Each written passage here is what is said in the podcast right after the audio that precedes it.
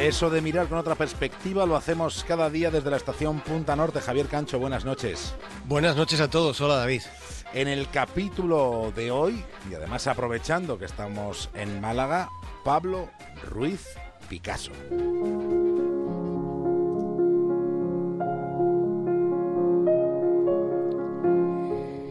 Y lo primero que voy a contar de Picasso es que sacaba malas notas. Esto para empezar. Para empezar, me parece a mí que esta debería ser una lección que se impartiera en la escuela de magisterio y en cualquier ámbito relacionado con la enseñanza. Tipos como Pablo Picasso o como Albert Einstein suspendían clamorosamente en el colegio. Son dos ejemplos, pero resulta que hay muchos. En realidad hay muchísimos ejemplos de este palo. En cualquier caso, bueno, no parece muy probable que los suspensos del joven Picasso aminorasen la confianza que sus padres tenían en el muchacho. Los padres de Picasso debieron ser unos tipos muy atrevidos. Si miramos la partida de nacimiento del artista, comprobamos, yo que sé, casi con estupefacción, que, que sus padres, en un alarde de humorismo o de lo que fuera, le pusieron este nombre completo que a continuación voy a leer. Le pusieron Pablo Diego José Francisco de Paula Juan Nepomuceno Cipriano de la Santísima Trinidad Ruiz Picasso. Este es el nombre completo que aparece en la partida de nacimiento del genio malagueño. Le pusieron siete nombres, siete y algunos muy compuestos antes de sus hoy dos célebres apellidos. Picasso ya llamó la atención desde el día en el que nació.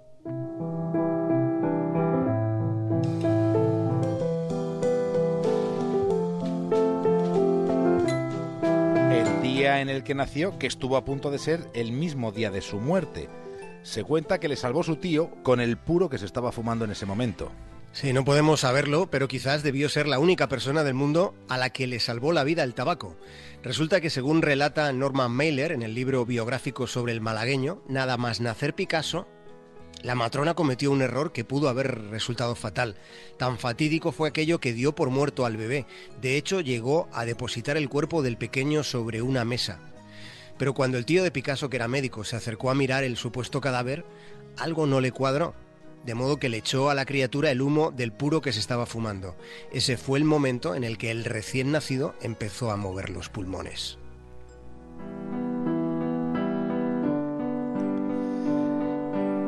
Y decía nuestro protagonista de hoy, decía Pablo Picasso, que un pintor es alguien que pinta lo que vende. Un artista, en cambio, es alguien que vende lo que pinta. También decía que el arte es esa mentira que nos permite comprender la verdad. La verdad es que estamos ante un tipo apasionante, ante una vida vivida con enorme plenitud. En la trayectoria de Picasso, uno de los lugares donde debió darse mayor intensidad debió ser en aquel hostal sin baño en el barrio de Montmartre, en el, lugar llamado Le Bateau-Labois, que fue como una especie de bacanal del arte moderno. Picasso, eh, o Jean Cocteau, o Juan Gris, o Georges Braque habían ido a la, a la Ciudad de la Luz a sentir la vida y a triunfar en el arte. Picasso hizo las dos cosas y a lo grande. Se cuenta que una vez en el café de la Coupole en Montparnasse, Picasso y sus amigos se habían dado un festín enorme, habían bebido y, comido por demás. En el momento en el que llegó la cuenta, Picasso hizo unos ademanes excéntricos, retiró con elocuencia los platos y cubiertos y, y, los restos de comida que tenía a su alrededor. Tomó su pluma y trazó un dibujo en una servilleta. A continuación hizo llamar a la dueña del restaurante para pagar con el dibujo los gastos de aquel banquete. La propietaria se puso muy contenta, pero le pidió a Picasso que le firmase aquel dibujo. A lo que el pintor malagueño respondió, estoy pagando el almuerzo, no comprando el restaurante.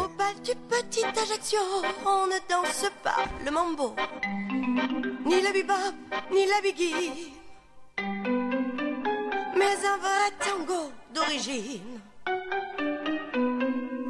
tango Describía Salvador Dalí el Cabo Creus refiriéndose a ese enclave como el épico lugar donde los montes Pirineos llegan al mar en un grandioso delirio ecológico.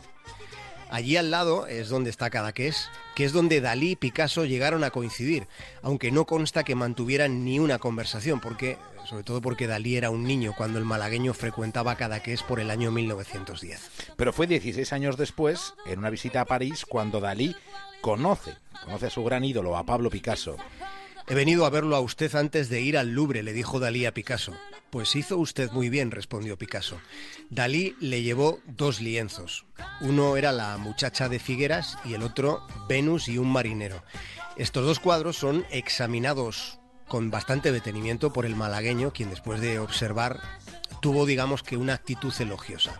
Según contó el propio Dalí años más tarde, aquella visita a Picasso resultó crucial en su carrera por la influencia que tuvo lo que vio de la obra del genio, pero también por lo que le dijo.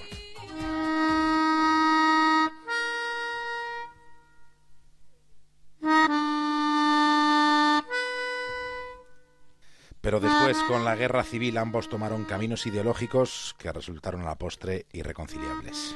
Dalí escribió cartas a Picasso. Picasso guardó aquellas cartas, pero no respondió ninguna. En 1951, Dalí pronunció una conferencia en Madrid en la que dijo, Picasso es español y yo también. Picasso es un genio y yo también. Picasso es comunista y yo tampoco. Picasso llegó a decir que de todos los jóvenes artistas posteriores a su generación, Dalí era el que más le interesaba. Sin embargo, quedó escrito que Jacqueline, la, viuda de Picasso, lanzó por la ventana del castillo de Muguins la corona de flores que había enviado Dalí después de que se hubiera muerto Picasso. Nosotros, claro, no estuvimos observando cómo se llevaban ellos, ¿no? Pero se asegura que se llevaban mal. Esto es absolutamente falso los periodistas se han siempre entojado, porque nuestras pinturas son completamente distintas, a creer que estamos reñidos, es todo lo contrario. Picasso, que es un ser muy generoso, fue el único que me prestó dinero para irme a América. Y ahora se acaba de encontrar un documento que será sensacional, se va a exponer en Londres, en el cual hay la colaboración en un grabado de Picasso con Dalí lo que no ha hecho con ningún otro artista. O sea, era un diálogo. Él me daba la plancha con una silla, por ejemplo, un poco antropomórfica, y yo el día siguiente le, le añadía dos huevos fritos. Entonces él encima de los huevos fritos ponía una espiga de maíz. En fin, es un, una cosa hecha en colaboración. ¿Lo has pillado esto de los huevos fritos? Hombre, eso a la primera, eso fue sibarítico.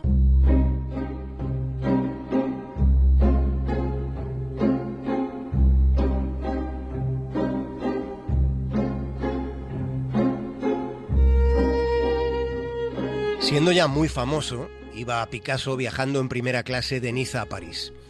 Y en su mismo compartimento iba un rico americano. El yankee reconoció a Picasso. ¿No es usted el señor Pablo Picasso? le preguntó.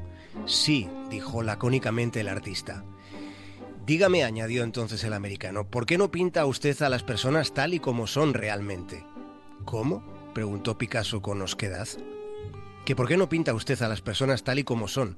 Si miro cualquiera de sus cuadros, veo sencillamente que no es real. ¿Pone usted el ojo en mitad de la frente, la nariz donde debería ir la oreja? Me parece ridículo. Equivocado, no es real, no es arte, proclamó el americano. Picasso siguió sin querer entender. No sé qué me quiere decir, le dijo. El americano intentó explicarse. El arte debería ser un reflejo de la vida, un espejo de la naturaleza y todo eso que se dice. Por eso debe pintar a las personas como realmente son. Sigo sin entender, volvió a espetar Picasso. Muy bien, listillo, le voy a enseñar lo que quiero decir.